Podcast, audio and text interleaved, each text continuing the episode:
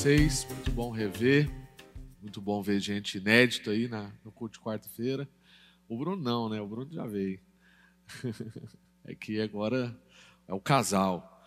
E é uma alegria poder estar de volta também. Quarta-feira passada eu estava lá no sertão, um clima bem parecido com o de hoje.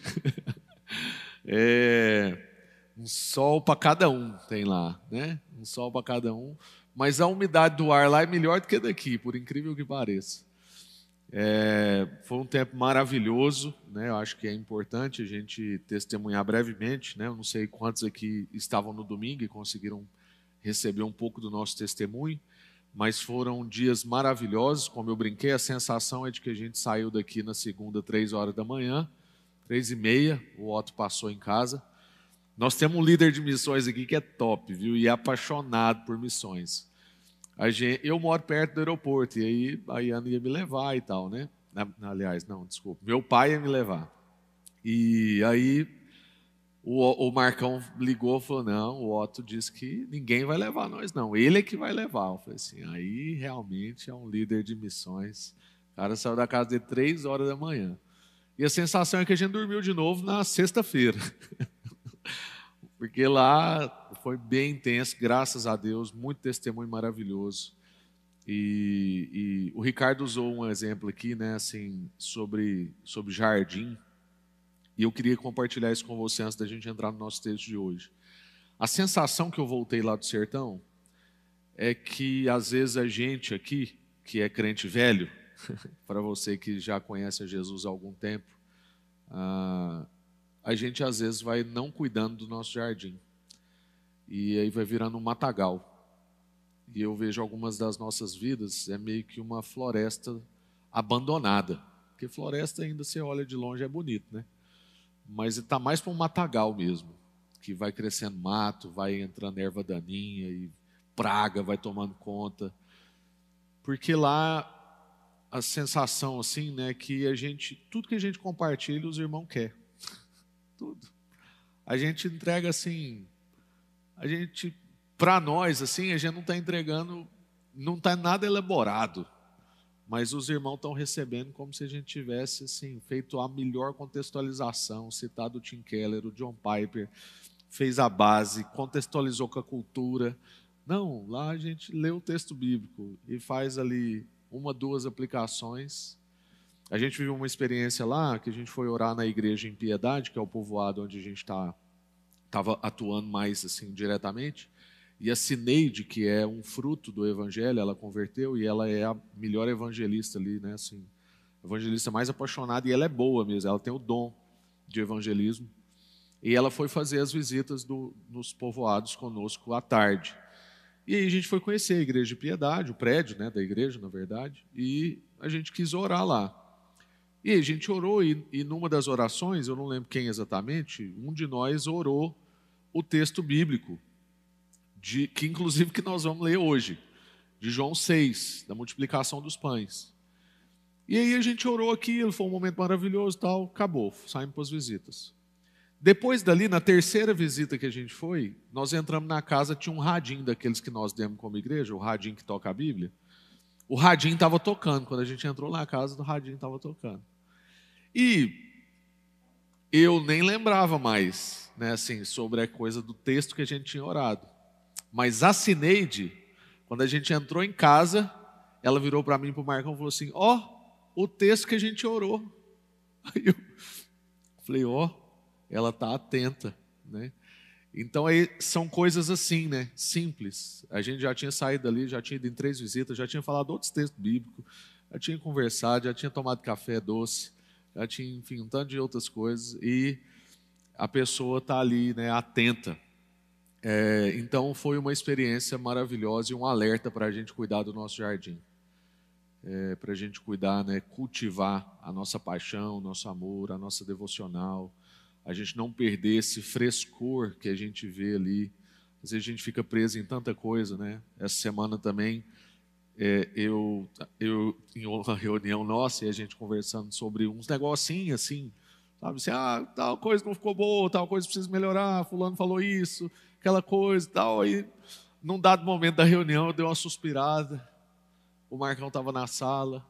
Aí eu falei assim: Ei, Marcão, saudade do sertão, hein? Aí você assim, é mesmo. Né? Então a gente precisa tomar cuidado, porque lá no culto que a gente fez, um outro culto que a gente fez na terça-feira à noite lá, é, os irmãos chegam no culto carregando a sua cadeira, cada um traz sua cadeira de casa. Né? E uma alegria, assim, uma concentração, né? um tanto de criança sentado no chão, nem um pio, não tem departamento infantil. E uma aula, inclusive, lá né? em todos os povoados que a gente foi, uma aula sobre criação de filhos. Impressionante. Quis menino educado. Quero levar meus meninos lá um dia. Muito bom. Amém. João 6. Abra suas Bíblias. Nós estamos aí agora saindo um pouco de Lucas, mas é porque é o seguinte: a narrativa de hoje, ela é a única narrativa que aparece nos quatro evangelhos. Ela é importante. É o único milagre de Jesus que repete nos quatro evangelistas é a multiplicação de pães e peixes. Então, no Evangelho de Lucas, ela está lá no capítulo 9, em Mateus no capítulo 14, em Marcos eu não lembro agora exatamente, em João no capítulo 6. Eu gosto muito da narrativa de João, e por isso a gente agora, né, porque a gente tem vindo nos, nos encontros de Jesus no Evangelho de Lucas. Mas eu quis pegar hoje no Evangelho de João, porque eu gosto muito da narrativa aqui que o Evangelho de João traz para nós. É, então, nós vamos ler aí João capítulo 6, do verso 1 até o verso 14. É uma história muito conhecida, uma situação conhecida, um milagre muito conhecido de todos. Mas não se perca nessa coisa de que eu já conheço, né? Volta no ponto, cuida do seu jardim. Não deixa virar matagal, não. Renova o brilho nos olhos, né? Que Deus pode falar conosco hoje. Depois disso, Jesus atravessou o mar da Galiléia, conhecido também como o mar de Tiberíades. Uma grande multidão o seguia por toda parte, pois tinham visto os sinais que ele havia realizado ao curar os enfermos. Então Jesus subiu ao monte e sentou-se com os seus discípulos. Era quase tempo da festa judaica da Páscoa. Logo, Jesus viu uma grande multidão que vinha ao seu encontro. Voltando-se para Filipe, perguntou: Onde podemos comprar pão para alimentar toda essa gente? Disse isso para pôr Filipe à prova pois já sabia o que ia fazer. Filipe respondeu: Mesmo que trabalhássemos vários meses, não teríamos dinheiro suficiente para dar alimento a todos. Então, um de seus discípulos, André, irmão de Simão Pedro, falou: Aqui está um rapaz com cinco pães de cevada e dois peixes. Mas adianta isso para tanta gente? Jesus respondeu: Digam ao povo que se sente. Todos se sentaram na grama que cobriu o monte. Só os homens eram cerca de cinco mil pessoas. Então Jesus tomou os pães, agradeceu a Deus e repartiu entre o povo. Em seguida, fez o mesmo com os peixes. E todos comeram à vontade. Depois que todos estavam satisfeitos, Jesus disse a seus discípulos: Agora juntem os pedaços que sobraram, para que nada se desperdice. Eles juntaram o, o que restou e encheram doze cestos com as sobras. Quando o povo viu Jesus fazer esse sinal, exclamou: Sem dúvida, ele é o profeta que haveria de vir ao mundo. Amém. A Bíblia é tão maravilhosa que enquanto a gente lia, eu tive um insight, percebi uma coisa no texto que eu nunca tinha visto. Eu vi agora, enquanto a gente lia. Eu vou até compartilhar, não faz parte da minha pregação feita, não, mas impressionante como é que a Bíblia é, um, é uma palavra que traz renovo para nós mesmos. Eu escrevi um capítulo num livro sobre esse trecho, gente. E eu nunca tinha percebido o que eu acabei de perceber enquanto a gente lia. Aqui no final diz assim que Jesus mandou juntar os pedaços que sobraram. Não sobrou nenhum pão inteiro. Só sobrou pedaço. Isso quer dizer que estava tudo repartido. Ninguém ficou guardando um pão inteiro. Ninguém comeu um pão inteiro. Provavelmente, somados os pedaços, como o nosso irmão do conselho Neemias faz. O Neemias só come metade de qualquer coisa. Só que ele come metade várias vezes, entendeu? É uma tática da dieta dele. Então, aí ele come metade de um pão, mas depois ele come outra metade também. E Mas isso é muito interessante. Ele, Jesus quis fazer menção de que recolheram os pedaços, não recolheram nada inteiro. Amém. Nossa vida seja repartida e que fique pedaço com todo mundo. Amém.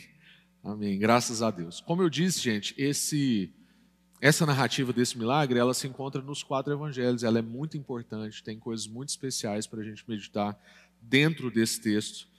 E esse texto está num contexto onde Jesus diz que Jesus está cansado, Jesus está exausto de tanto trabalhar, de tanto servir. Ele procura um lugar para descansar, mas a multidão vai atrás dele, a multidão se aglomera, ele começa a ensinar a multidão. Os discípulos, com medo daquele momento e o dia se acabando, falam assim: Ó, oh, Jesus, vamos mandar o povo para casa para cada um buscar seu alimento, porque a gente não vai ter alimento para todo mundo. Tem como a gente especular muita coisa aqui, mas isso não está no texto. Mas parte do que a gente pode especular, por exemplo, é que talvez os discípulos tinham alimento para eles, mas não tinha alimento que dava para todo mundo. E eles estavam preocupados de ter que repartir o deles. Né? Porque é, os discípulos não falaram assim, vamos embora com todos para que a gente encontre alimento. Não, Jesus, dispersa a multidão para eles arrumar alimento, que daqui a pouco não tem alimento para ninguém. Então, uma coisa que a gente poderia especular, mesmo que não esteja no texto. Ah, mas o fato é que Jesus né, mostra uma característica de Jesus de que ele não se cansa de entregar. Então, mesmo quando Jesus estava ali cansado, buscando um lugar para descansar, as pessoas vão atrás dele, ele continua entregando. Eu estou lendo um livro muito interessante né, sobre, sobre gestão de tempo. É um livro escrito por um irmão chamado Raynor. É, e ele, ele, ele chama, o livro chama Redimindo o Seu Tempo. E ele traz Jesus né, como principal, lógico, a principal referência. E, a, e, e toda a base dele é uma base que ele chama de é, centrada no Evangelho. Que você não vai ele já defende na entrada do livro: você não vai encontrar paz depois que você gerir bem o seu tempo, como todos os livros de gestão de tempo prometem. Cristo é a nossa paz. Então, nós temos paz com Deus e por isso precisamos gerir bem o nosso tempo para entregar paz para outras pessoas que não têm paz com Deus. E sermos mordomos do tempo, né? todo, todo mundo tem 24 horas, enfim, existem textos bíblicos sobre isso. Efésios 5 vai dizer para a gente remir o nosso tempo, principalmente nesses dias que se aproximam o fim. A carta de Pedro também vai dizer sobre a gente ter cuidado com o nosso tempo, enfim. E, e ele vai dizer sobre isso, né? Que muitas vezes a gente imagina Jesus e pensa assim, poxa, mas na época de Jesus era mais fácil gerir tempo, porque não tinha WhatsApp, não tinha Instagram, não tinha Twitter, não tinha celular. Mas a verdade é que o acesso era muito mais corpo a corpo, o assédio era pior. Então não era notificação, a notificação era um cutucão. A notificação era a mulher hemorrágica puxando a roupa de Jesus. É, é, muito mais agressivo do que uma notificação. Nós estamos falando que Jesus foi para um lugar descansar, chegou lá, a multidão já estava lá. Nós estamos falando que as pessoas conheciam o endereço de Jesus, ia lá e batia na porta. A história do Martin Luther King, por exemplo, diz que o Luther King mudou para Atlanta porque ele não aguentava a demanda na casa dele, na cidade que ele morava. Aí ele não conseguia ter tempo para pensar o projeto, para pensar próximos passos, estratégias, ter tempo de oração, de busca. Ele teve que mudar de cidade para ver se diminuiu o assédio. Então é uma ilusão você achar que você tem mais dificuldade de gerir tempo porque você vive numa era tecnológica, que você é muito assediado, que existe o Twitter, o Instagram, o WhatsApp infernal. É, enfim, então, é, às vezes eu solto né, uns, uns, uns desabafos assim no meio da fala, tipo café doce, né? WhatsApp infernal, enfim. E mas Jesus é esse que está sempre disposto a entregar porque ele tem uma característica que é o tema de hoje. É o encontro com o provedor. Jesus ele provê. A gente tem necessidade e ele traz provisão. A gente precisa e ele está lá. A gente sente e ele sente com a gente. E o encontro de hoje é um encontro com um Deus que é provedor. E esse trecho que a gente leu está no mesmo bloco, se você fosse mais adiante no verso 35, é o mesmo bloco onde Jesus vai se revelar como o pão da vida. Quando Jesus diz: Eu sou o pão da vida, quem comer de mim jamais terá fome. Isso traz para nós que a gente tem que ter uma percepção e uma atenção para que a gente não fique preso na obviedade dos fatos, na obviedade dos elementos. Então, às vezes a gente lê essa história, a gente fica ali encantado com a coisa do pão e do peixe, e a gente fica preso nisso. Mas esse texto e esse milagre, ele é objetivo, sim, ele saciou a fome das pessoas, tinha um pão físico, tinha um peixe físico, esse pão e esse peixe foi partido, esses elementos estão lá, isso é um fato, é uma coisa objetiva, mas ele tem um caráter simbólico. Qual o caráter simbólico? O caráter que ia ser revelado logo adiante, no verso 35 desse mesmo capítulo, quando Jesus diz: Eu sou o pão da vida. Quem comer de mim jamais terá fome. Ele está trabalhando um milagre como algo simbólico, assim como era o maná no tempo de Moisés. Então Deus não queria que o povo vivesse de maná para o resto da vida. Mas hoje a gente tem uma imagem, um símbolo de que a gente sabe que Deus derrama suprimento sobre nós, um maná sobre nós. E o maná foi encarnado. E é interessante que no mesmo capítulo de João, capítulo 6, quando você vai seguindo esse trecho, que nós falamos agora do verso 35, que está bem adiante do que a gente encerrou, que a gente encerrou no verso 14, mas Jesus cita o caso de Moisés. Ele fala assim: olha, Deus, meu pai derramou maná no tempo de Moisés, eu agora multiplico pão, mas a verdade é que eu sou o pão. Porque é o seguinte: maná acaba, multiplicação de pão acaba. Quem tem a mim não acaba. Eu sou a provisão definitiva. É isso que Jesus está falando. A grande questão não é os cinco pães e os dois peixes, é na mão de quem está os cinco pães e os dois peixes. Então, Jesus é provedor de algo que vai além do que essa coisa material que a gente pensa: um carro, uma casa, um transporte, é, é, uma viagem, é, a comida especial. Eu me lembro quando eu não gostava de comida japonesa e todo mundo falava que eu tinha que gostar de comida japonesa, aí eu descobri o preço da comida japonesa. Eu falei, gente, por que eu tenho que aprender a gostar de uma coisa que é caro? E o duro é que eu aprendi a gostar. E agora é um, um dilema, que é um evento, né? Então, acaba que se a gente não for convidado, a gente come japonês só uma vez por ano lá em casa. Mas graças a Deus a gente recebe uns convites, né, Ricardo? O Ricardo me apresentou o melhor japonês aí de Goiânia. Pena que agora a gente mora muito longe de lá. Mas enfim.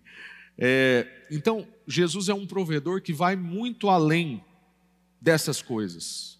Se multiplicar a comida nos impacta, o Senhor nos diz e nos lembra que isso é só um aperitivo isso é só uma degustação, isso é só uma sombra do que Jesus realmente é para nós.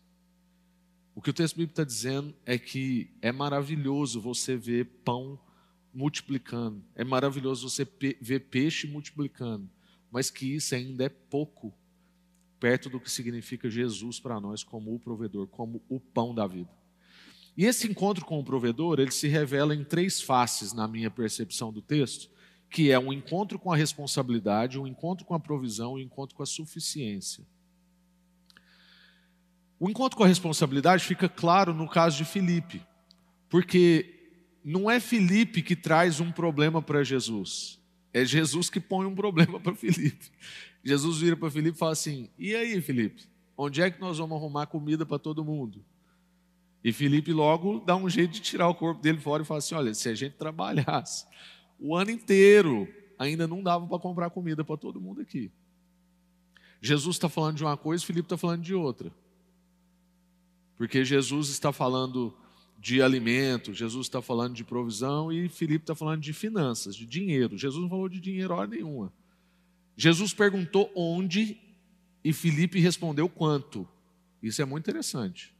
Jesus perguntou para Filipe assim: onde nós podemos encontrar pão para todo mundo? Felipe responde assim: Senhor, sabe quanto isso custa? Aí, se eu fosse Jesus, é porque Jesus era muito paciente. Se eu fosse Jesus, eu ia perguntar assim: Eu ia falar, eu não te perguntei quanto custa, eu te perguntei onde é que tem. E a gente muitas vezes com Deus é assim. Deus quer falar com a gente sobre onde, sobre quem, e a gente quer falar com Jesus sobre quanto, sobre como. E Deus está falando com a gente que é o seguinte: é em tal lugar, é com aquela pessoa. Aí você fala para Jesus, mas eu não tenho o recurso. Aí ele fala, não, eu não te perguntei isso, eu te disse que é naquele lugar com aquela pessoa. Um encontro com a responsabilidade, um encontro com a provisão. Um Deus que não tem dificuldade. Esse milagre é um milagre de uma ordem totalmente diferente. Isso é interessante. Quem fala isso é um teólogo chamado Poitres. E ele tem um livro sobre todos os milagres de Jesus. Ele vai dizer que esse milagre é diferente de outros milagres. Por quê? Quando Jesus ressuscita Lázaro, ele está usando um corpo que já existia e trazendo a vida. Quando é, Jesus faz um, um milagre de cura, por exemplo, ele está pegando uma pessoa que existe, ela está em pé e ele traz uma restauração ali naquela pessoa. Ou então, quando ele faz a pessoa andar, ele, a pessoa está lá, ela já tem perna, mas ela não anda e a pessoa passa a andar. Agora, no caso do pão e peixe, eram pães e peixes que não existiam e passaram a existir. Isso é algo que quer dizer que Deus pode fazer algo totalmente novo. Jesus não precisa trabalhar com algo já existente para que aquilo passe a existir. Deus pode fazer algo que não existe vir a existir. O que, que isso ensina para nós, por exemplo? Gente que não tem coração. Sabe aquela pessoa que fala, não, essa pessoa não tem coração. Deus pode fazer um coração existir. Isso anima a gente para a gente compartilhar o Evangelho com pessoas que a gente nunca imaginou que poderiam receber o Evangelho. O duro é que agora está filmando, né? Mas lá no Testemunho do Sertão, uma das famílias que nós visitamos, e que a pessoa, uma, a, a mulher converteu, o marido dessa mulher não converteu. E o marido dessa mulher violentava essa mulher, fisicamente. Além disso, ele era alcoólatra. Além disso, ele jogava carta e gastava todo o dinheiro dele no álcool e na jogatina. E ele ainda não entregou a vida para Jesus. Mas a gente foi lá agora e a esposa dele disse que ela não apanha mais, que ele parou de jogar e que ele parou de beber. E que por duas vezes ele levou carne para casa. E ela estava com lágrimas nos olhos. E quando os nossos missionários falaram para nós dessa pessoa que a gente está citando aqui, nós falamos assim: não, a pessoa é um caso impossível. Às vezes a gente ora até para Deus levar. Não, Deus leva, porque isso aí não tem jeito, aí a gente libera a irmã, pelo menos ela não vai mais ser violentada e tal. Mas é porque é isso, Deus pode fazer algo do nada, ele não precisa de ele não precisa do nosso passo, porque às vezes a gente tem isso, né? Ah, eu vou fazer a minha parte, Deus faz a dele. Não. Deus trabalha do nada. Ele pode fazer do nada. Então é um encontro com a responsabilidade, um encontro com a provisão, um encontro com a suficiência. Porque aquilo que Deus provê na nossa vida é suficiente. Deu para todo mundo, ainda deu para recolher 12 cestos. Por isso que aquela, essa coisa dos 12 cestos, é por isso que aquela minha cogitação do início faz sentido. É o seguinte, se ninguém tinha pão, da onde que arrumou 12 cestos? Eu fico pensando nessa coisa, porque o texto não fala que Jesus multiplicou cesto. Então, se tinha 12 cestos, tinha alguém escondendo lanche, eu acho. Mas, enfim. Então, ah, quando vai falar sobre essa coisa do chamado à responsabilidade, é interessante a gente observar que o texto diz que Jesus colocou Filipe à prova. Eu não sei se você se sente desconfortável com isso, mas quando eu lia esse trecho, eu ficava desconfortável. Ah, poxa, Jesus está aplicando pegadinha? Está querendo que a pessoa tropece, é isso que quer dizer?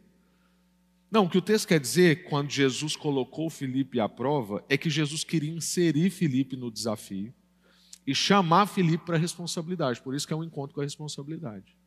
E quando nós somos colocados à prova, os nossos deuses se revelam. Então, o que Jesus queria era ajudar Felipe a perceber que ele tinha deuses para deixar. Então, não é que Jesus coloca Felipe à prova como quem quer ver se Felipe vai errar. Não, Jesus sabia que Felipe ia errar. Jesus está colocando Felipe à prova, na verdade, para que Felipe tenha vitória. Jesus queria ajudar Felipe. E é interessante que como é que o Deus de Filipe se, se revela? É que ele, ele responde com essa coisa do quanto. Então, a prova para Felipe vai se apresentar como algo que era impossível. Jesus realmente não estava pedindo algo possível para Felipe. Aquilo representava financeiramente um ano de salário. Mas aí, o que, que Jesus queria trabalhar com Felipe? As nossas lógicas. Porque é o seguinte, eu te pergunto: se o seu problema é financeiro, qual é a solução? Dinheiro. A nossa cabeça é assim. O que Jesus está ensinando para Felipe é que se o meu problema é financeiro, qual é a solução? Jesus. É isso que a gente precisa aprender. É isso que esse texto está mostrando para nós. É isso que Jesus está ensinando a Felipe.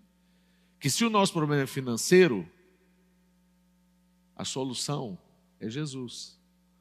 Se o nosso problema é de enfermidade, a solução é Jesus. Se o nosso problema é de inimizade, é um problema de amizade, é um problema, enfim, a solução é Jesus. Se o nosso problema é de ansiedade, é de cansaço, a solução é Jesus. É claro que aí Jesus vai mostrar para nós o como. Mas o que Jesus está querendo ensinar a Felipe é que a solução é Jesus. E aí eu posso correr o risco, se eu não entendo isso, de ir para uma salvação pelas obras. Que é quem pensa assim: eu vou fazer algo, eu vou resolver o problema, a minha segurança vem de mim mesmo, e Jesus me ajuda.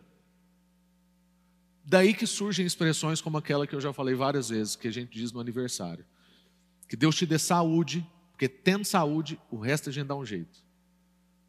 O que a gente quer dizer com isso é que se a gente tiver saúde, a gente não precisa de Deus. A gente faz e acontece. Ter saúde é bênção, viu, irmãos? Não estou falando para não ter saúde. Mas a saúde não é a nossa suficiência. A saúde não é a nossa provisão. A saúde não é a nossa solução. A saúde é uma parte muito boa, que Deus dá, inclusive, para a gente trabalhar, para a gente conseguir o recurso. Mas a nossa salvação não vem a partir dessas coisas, de que eu vou fazer algo, que eu vou resolver um tal problema, eu vou ter uma segurança assim. Eu me lembro quando eu conversei com uma pessoa que escondeu a gravidez por sete meses da família. E quando eu, a, a, algum, a, os familiares descobriram, um irmão dessa pessoa chamou em casa, reuniu assim, o casal e tal, e perguntou, falou assim, rapaz, você esconde isso até que dia? Tem sete meses, o que passou pela sua cabeça? E a resposta, como um bom homem da outra pessoa, foi: Eu achei que eu ia dar conta de resolver tudo. E aí eu já ia chegar com o negócio pronto. Falei, resolver tudo é o quê? Falei, ah, arrumar um trabalho melhor, ganhar mais. Aí eu ia chegar e falar, ó, fiz uma bobagem. Nem toda gravidez é bobagem, é por causa do contexto dessa gravidez, tá, gente? Por isso que ela foi escondida por sete, sete meses. Mas enfim, fiz uma bobagem, tal, passo, né, é, como, como, é que minha avó dizia? É, comi o lanche antes do recreio, né? É, mas tem outra expressão, né? Merendei, um negócio assim, enfim. E, mas é o seguinte, já está tudo arrumado. Já está tudo arrumado, já estou ganhando dinheiro, já comprei as fraldas, já arrumei um lugar para morar, vocês não precisam se preocupar. Isso é salvação pelas obras. E é assim que a gente age em vários dos problemas que a gente arruma ao invés de convidar Deus para ajudar a gente a entender como que eu entrei nisso e agora como é que eu posso sair, eu fico tentando resolver sem Deus. E Filipe estava tentando resolver sem Jesus. Falando assim, ó, oh, nós não temos dinheiro não. E Jesus estava falando para ele assim, eu sou a solução. E aí episódios como esse, então, vai testar a nossa independência. A gente não quer, na verdade, depender de Deus, a gente não quer investir tempo nisso a gente prefere ir para as questões mais pragmáticas. Quanto custa? Eu vou pedir para quem? Quem que vai ter esse dinheiro? E aí eu quero fazer as coisas do meu jeito e não do jeito de Deus. Mas uma coisa que a gente percebe nessa coisa do chamado à responsabilidade é que a iniciativa é de Jesus. Então Jesus está pondo Felipe à prova porque ele quer ajudar Felipe, não porque ele quer pegar Felipe. E a iniciativa é toda de Jesus, porque é Deus quem me atrai, não sou eu quem vai até Ele. Ele é quem está empenhado em me ensinar, Ele é quem está empenhado em me libertar, Ele é quem está empenhado em revelar, Ele é que está empenhado em transformar. Por que, que Jesus queria pôr Felipe à prova? Porque Jesus queria transformar Felipe. Por que, que Jesus queria pôr Felipe à prova? Porque Jesus queria revelar, ensinar, libertar Felipe dos seus pensamentos. Isso é uma benção, irmãos. Quando você se vê numa enrascada, pergunta para Jesus se Ele não está te colocando naquilo para te ensinar.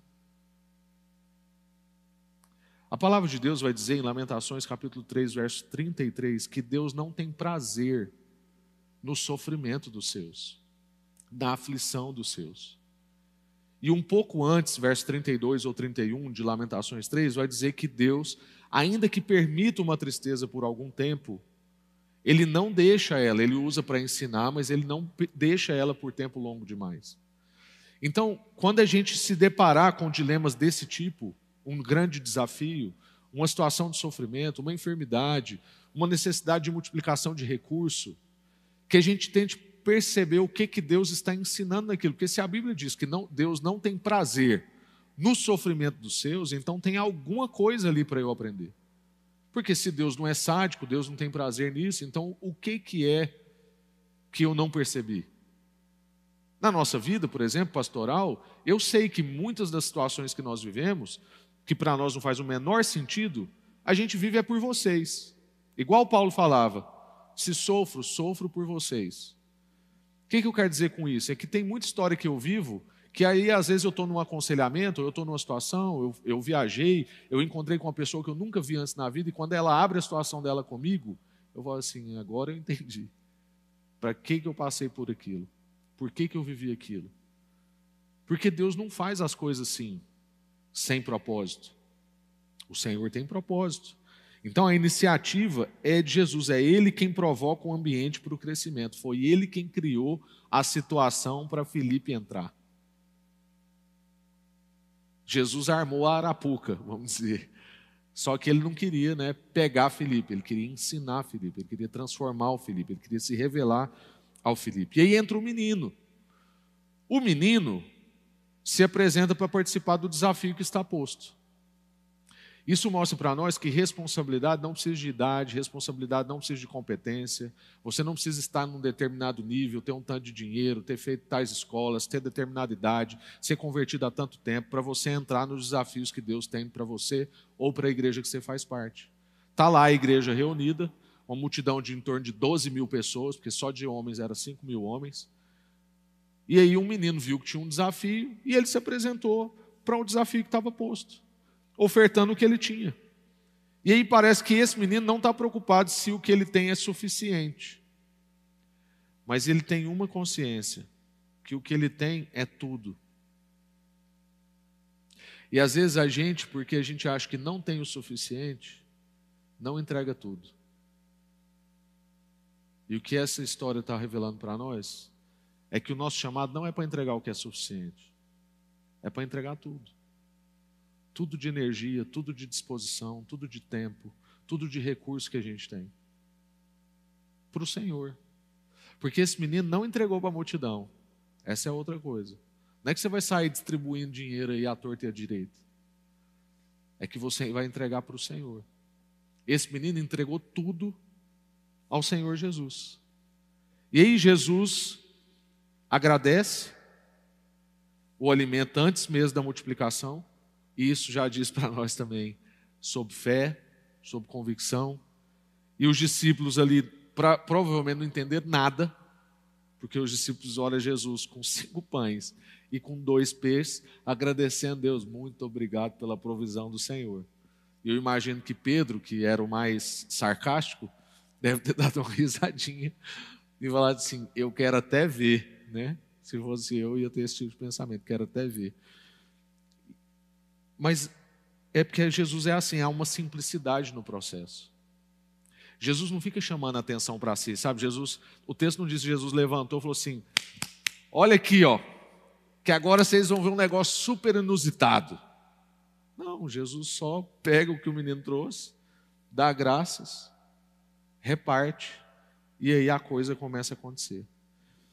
Então, mais uma vez, a gente vê que antes de multiplicar, Jesus reparte. E isso tem que ser uma lógica na nossa vida. Se você quer ver na sua vida recursos multiplicados, se você quer ver na sua vida dons multiplicados, se você quer ver na sua vida o tamanho da sua casa multiplicada, você precisa repartir.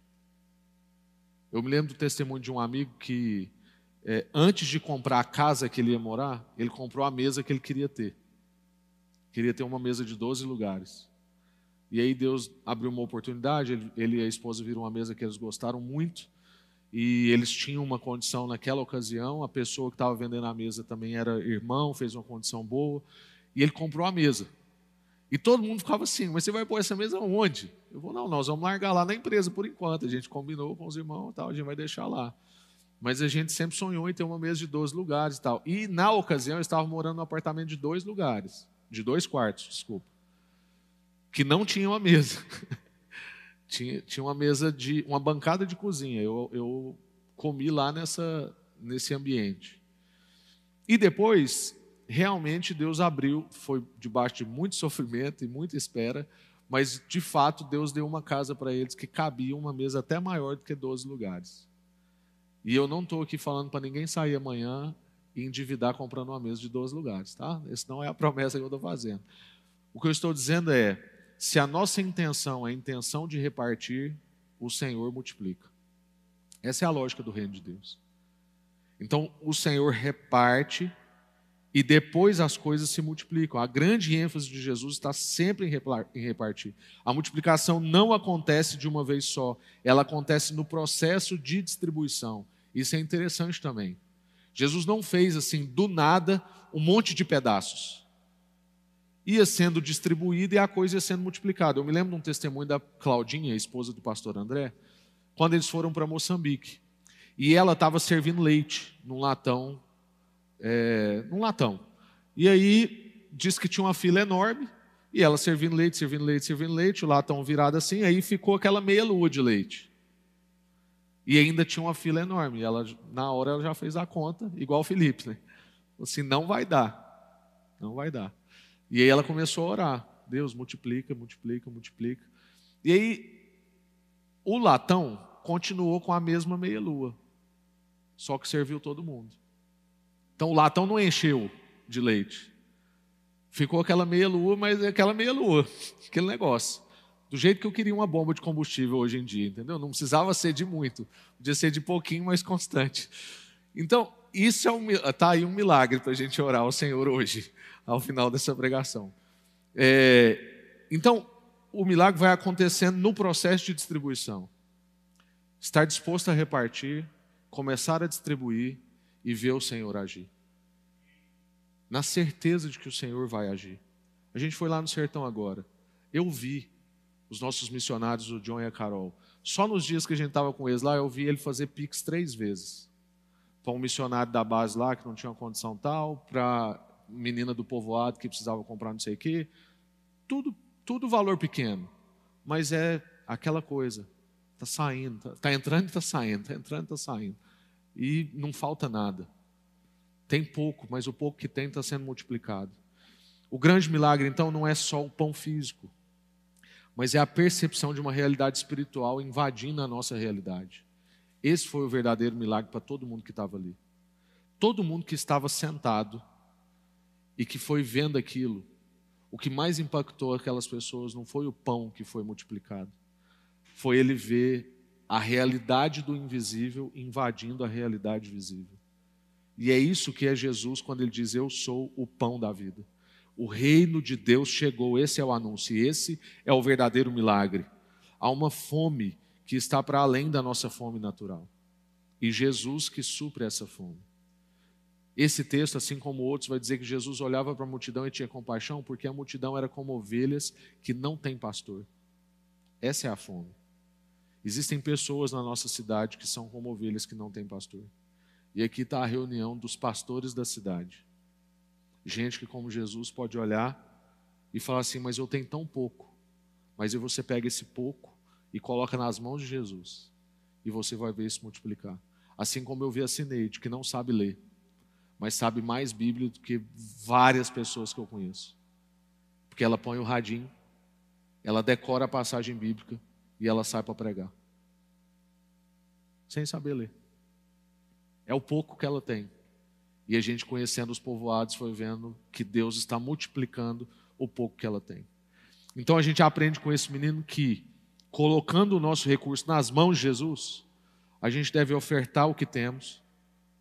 E não importa se você acha que é pouco ou se você acha que é muito, desde que seja tudo. A gente deve ser liberto de pensar que a gente só pode servir ou de ofertar se a gente tiver algo grande. Então você tem um pouquinho de dom, você tem um pouquinho de disposição, você tem um pouquinho de dinheiro, você tem um pouquinho de conhecimento, você tem um pouquinho de influência. Coloca isso à disposição de Jesus. Assim como esse menino colocou cinco pães e dois peixes. Esse menino ensina a gente também que qualquer pessoa pode participar da obra que Jesus está fazendo na terra. Não precisa ter competência, não precisa ter todas as capacidades, mas precisa ter disposição e coração. Era uma criança, não tinha voz, provavelmente, não tinha as competências, não tinha capacidade e nem tinha muito pão e nem muito peixe. Mas ele tinha coração e disposição. E para concluir, então,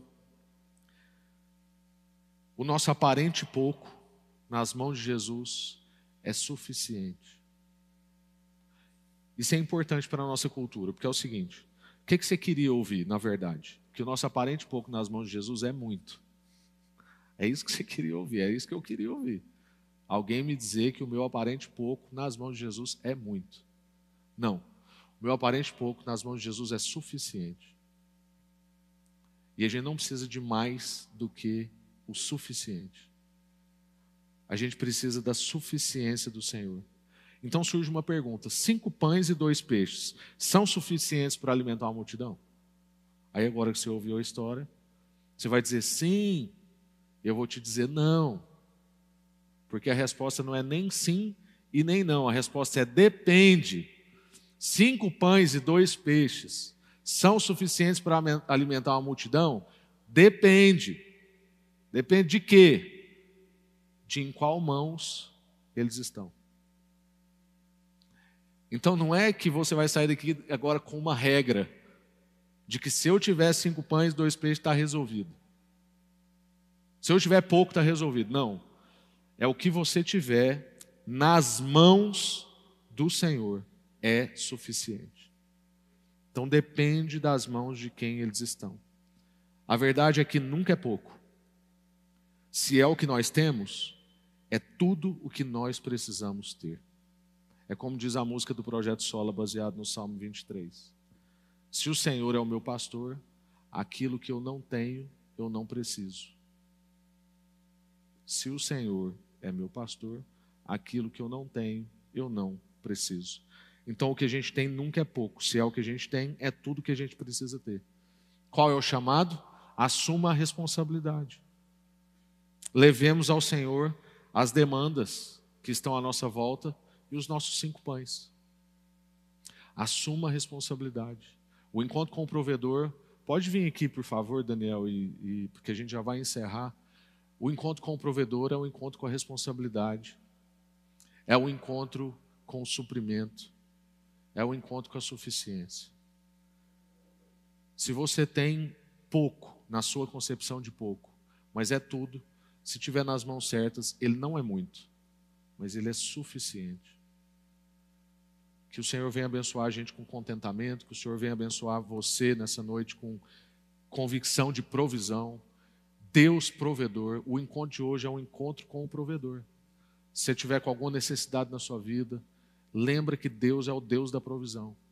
Você tiver com alguma dificuldade na sua vida, achando que você tem pouco, não ache que você tem pouco, não fique nessa posição. Assuma a sua responsabilidade de com o pouco que você tem, trabalhar com ele apresentar ele nas mãos do Senhor e trabalhar com ele. Falar, Deus, eu tenho isso aqui, isso aqui é tudo que eu tenho, me ajuda. Eu tenho pouco dom, eu estou com pouca energia, eu tenho pouco amigo, eu tenho pouca influência, mas é isso aqui que eu tenho. E confia nas mãos do Senhor e você vai ver isso multiplicar. Porque não é o pastor que está dizendo, não é porque eu sou né? O Marcão ainda é o ungidão, eu sou o ungidinho. Então não é porque a gente é ungido, é porque a palavra do Senhor diz que Ele é o Deus provedor. O encontro com a provisão. Queria te convidar a ficar de pé. Graças a Deus. Quero ministrar mesmo sobre a sua vida. Coloque a sua vida em disposição. Feche seus olhos. Diz para o Senhor que você quer, que você quer receber essa consciência, que você quer essa fé, que você quer ver esse milagre na sua vida, na sua dispensa, nas suas capacidades, ou naquilo que está na sua cabeça, as suas faltas de capacidades. Nós vimos que pode ser uma criança, pode ser um menino, porque para o Senhor não importa isso, as suas muitas capacidades nem a sua pouca capacidade. Às vezes a gente vai para um momento desse e seu coração já está assim, poxa, já está tarde, eu quero ir embora. Ou então, ah, lá vem o pastor de novo pedindo para eu fazer isso. É isso que Jesus fez com Felipe. E aí, Felipe, como é que a gente vai resolver? Então eu te pergunto, e aí? Como é que você vai resolver? E a solução de Felipe era colocar nas mãos de Jesus. Portanto, coloca nas mãos de Jesus nessa noite. Eu não sei o que você está vivendo, mas coloca nas mãos do Senhor Jesus. Você que está em casa vendo pelo YouTube, coloca nas mãos de Jesus. Não importa se você tem muito ou se você tem pouco, importa em quais mãos essas coisas estão. Deus, eu quero clamar mesmo, Pai, para que a Sua presença venha sobre nós. O salmista disse que a Sua presença vale mais do que a vida, Pai. Deus de misericórdia, habita agora em cada coração angustiado, em corações que têm dúvidas, em pessoas que estão precisando do Deus provedor. O Senhor marcou um encontro com a gente hoje, ó Deus, e o encontro foi um encontro com o provedor. A gente quer crer, ó Deus, que não foi homem que fez essa série que a gente está vivendo na quarta-feira, não foi eu, não foi Léo, não foi Marcão, não foi André, foi o Senhor que trouxe esse tempo para nós, porque o Senhor está marcando encontros conosco nas quartas-feiras. Portanto, ó Deus, vem com provisão na nossa vida hoje. Cada área que cada pessoa que precisa, ó Deus. Talvez tem gente que está resolvido com dinheiro, mas ele está precisando de provisão na área dos afetos. Gente pobre nos afetos. Deus, tem gente que às vezes está precisando de provisão na área de amizade. Talvez alguém está precisando de provisão na área de dom, na área de capacidade. Às vezes a pessoa está empacada, Deus não consegue qualificar melhor, não consegue melhorar as suas competências. Em nome de Jesus, Pai, que o Senhor venha destravar isso. Queremos entregar, ó Deus, o, o que a gente considera pouco ao Senhor, mas pôr nas Suas mãos o Senhor nos chama a responsabilidade, que a gente saia daqui hoje, ó Deus, olhando para a cidade, para o lugar que a gente trabalha, para onde a gente mora, tentando perceber necessidades, e que a gente pegue as necessidades das pessoas e traga até o Senhor, como, como o menino fez. Vendo o desafio, se apresentou para o desafio. Em nome de Jesus, Pai, traz renovo sobre nós, anima a nossa fé, para a gente crer que o Senhor é o Deus de milagre o Deus que faz do nada surgir alguma coisa. Não tinha pão, o Senhor fez pão. Mas que a gente também saia daqui hoje com o coração de repartir. Porque não vai ter pão inteiro, vai ter só pedaço. De tanto que a gente vai partir, vai partir, vai partir. Que a gente saia daqui hoje animado para repartir dom, para repartir virtude, para repartir alimento, para repartir mesa, para repartir tempo, para repartir dinheiro, em nome de Jesus. É para isso que o Senhor nos chamou. Anima a nossa fé para a gente crer no encontro com o provedor. Em nome de Jesus. Amém. Graças a Deus.